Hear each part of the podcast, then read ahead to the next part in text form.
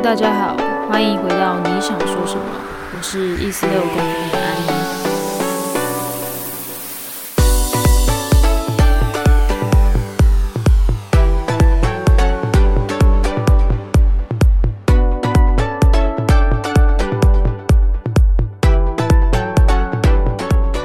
首先，非常感谢大家对于我谈论性爱这个 topic 的支持。那我有在我的 IG 上面收到很多人的回复，有些人非常的好奇我的个人经验，那也有人就是鼓励我说：“哦，我的声音很好听，然后希望可以之后再多听到一些我的就是节目这样子。”那也有人就是问我说，例如，诶，那你这样子发，或者是这样你公开的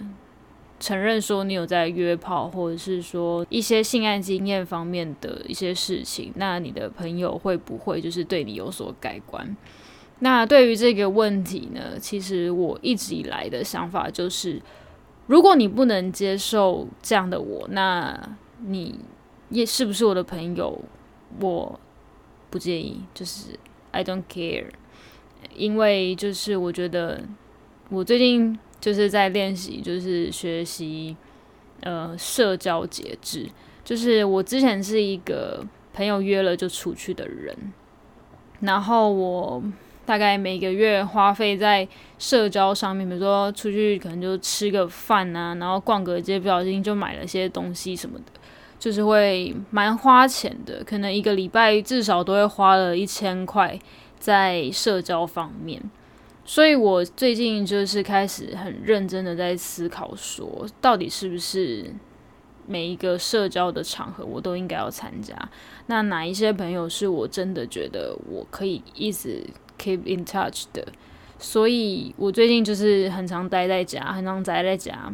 那一部分也是因为疫情的关系，那另外一部分就是我觉得说，有一些朋友其实真的不是说非常非常需要，呃，靠比如说去吃饭呐，anyway，就是去维持这段关系。我觉得如果是朋友，就算你们没有见面，你可能大概两三个月没有见面，你们就算没有很持续的在互动。当你真的需要他的时候，他还是会在你身边。OK，所以我觉得，呃，当有人问我这个问题的时候，我也有在思考说，诶，对耶，就是我之前其实没有很长让大家知道我有在约炮，就是就顶多就只有几个我比较 close 的 friend 会知道而已。那现在变成说我发在 Instagram 上面，然后也发在 Podcast 上面，就是有在收听我频道的人，或者是说我的一些其他朋友。就会知道哦，原来你是会约炮的。那我觉得，so what？你可以接受就可以接受，你不能接受就不能接受。我没有去当别人，就是去破坏别人的感情之类的。反而是一直受伤的人，一直都是我。OK？所以我觉得，嗯，你可以接受就接受，不能接受就 fuck off。OK？那好的，那回到我刚刚有说到，就是通常受伤的人都是我。为什么约炮会受伤呢？那这就要开始讲到我之前的一些经验了，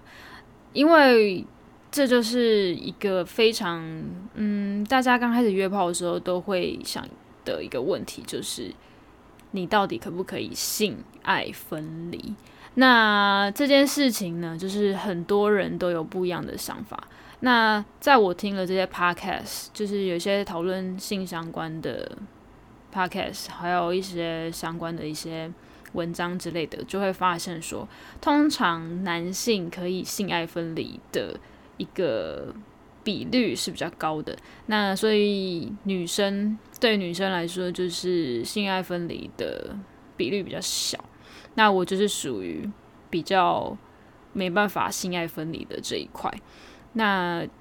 在刚开始约的时候。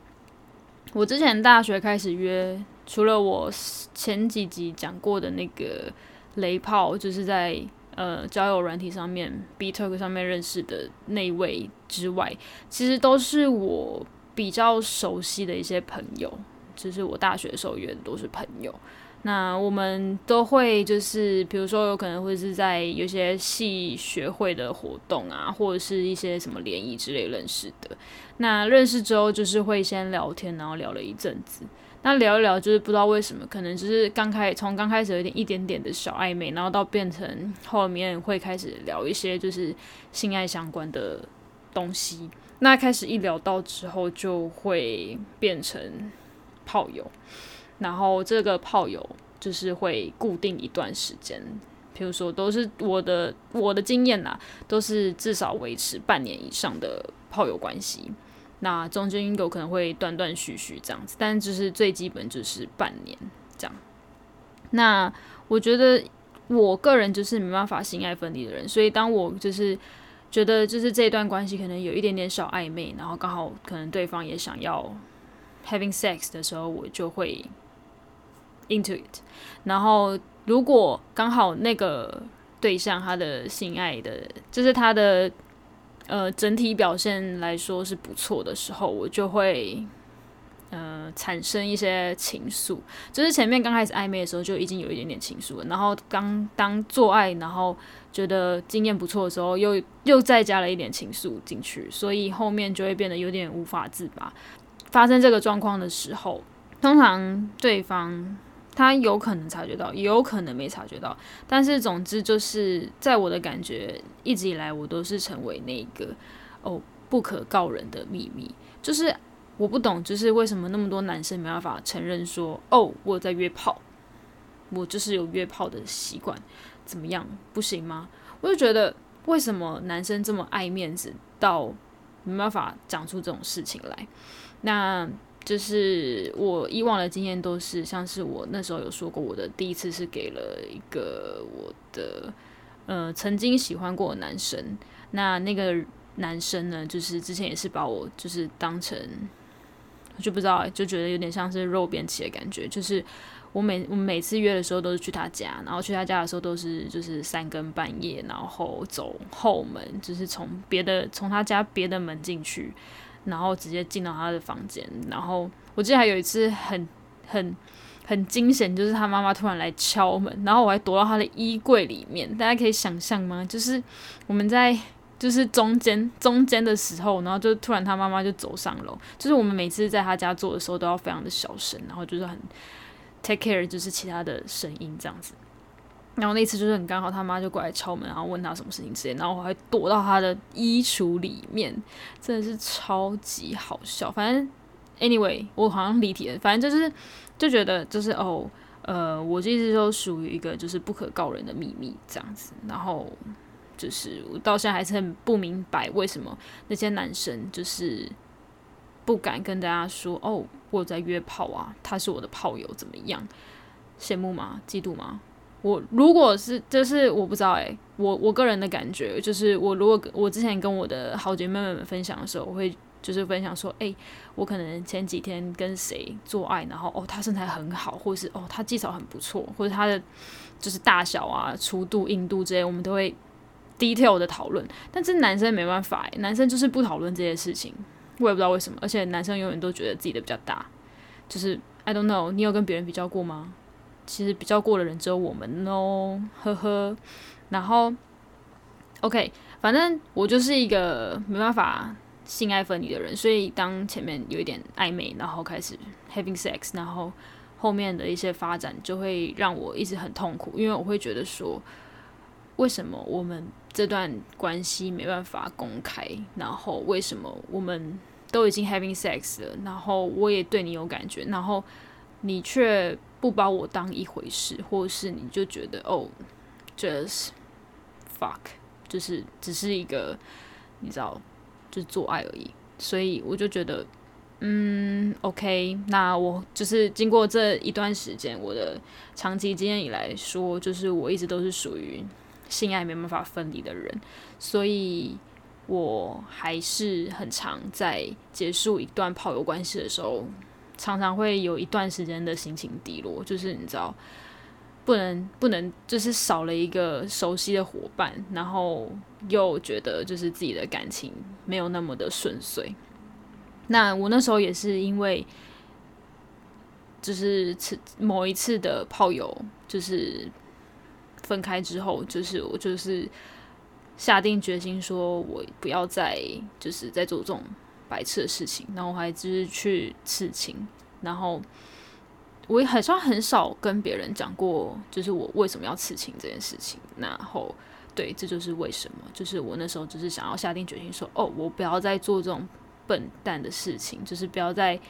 找炮友，然后就又晕船，然后，然后后来又有点就是受伤，然后有点走不出来或者什么之类的。Anyway，反正我就是想要去刺青，然后让我就是 make sure 看到我自己的身体的时候，就就会让自己就提醒一次，说你不要再做这种白痴的事情了。好，然后。当然，我刺完青之后，好像后来就交了两任男朋友。那在交交那两任之后，就是也都没有再约过炮。但是，就是第二任结束之后，就开始约了。嗯，anyway，反正一样继续性爱没办法分离的这个状况。我不知道诶，那大家的，就是。觉得性跟爱是可以分离的嘛？就是对于大家来说，我知道就是很多人就是也是也是跟我一样，就是性爱没有办法分离。那也但是也是有很多人就是觉得性爱是可以分离。就是，嗯，我觉得这就是一个大家的个人的，就是心态的一个选择吧。但是我觉得，毕竟呃现在这么开放的社会，就是我觉得约炮并没有对错，就是只要你不要去危害到。别人的感情，或是你不要去伤害到其他人，那都是 OK 的。呃，就是这几天大家如果有注意到的话，会发现有一个新闻，就是《镜周刊》就是把黄氏兄弟的那个呃同志的倾向就是公开，那就会变成说他是被出柜，而不是自己出柜。我大概有一点了解那种感觉，就是比如说像我现在在讨论。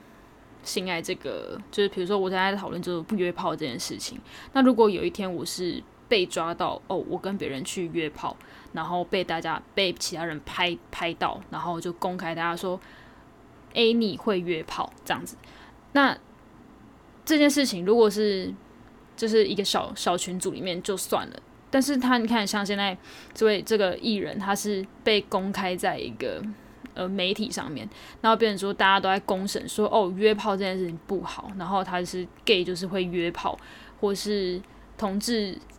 就是会约炮什么之类的。我觉得这就是一个不好的一个媒体，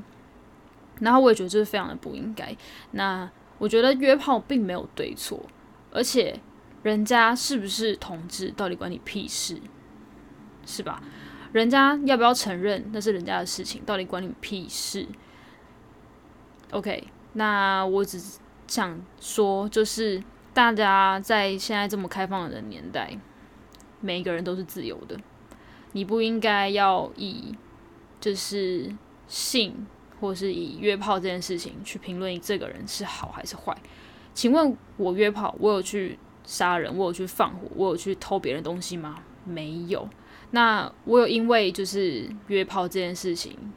就是比如说受人家公审什么之类的嘛，maybe 之后可能会，但是我觉得这这些都不是重点啊。约炮这件事情没有好跟坏，只有你的心态是不是对的而已。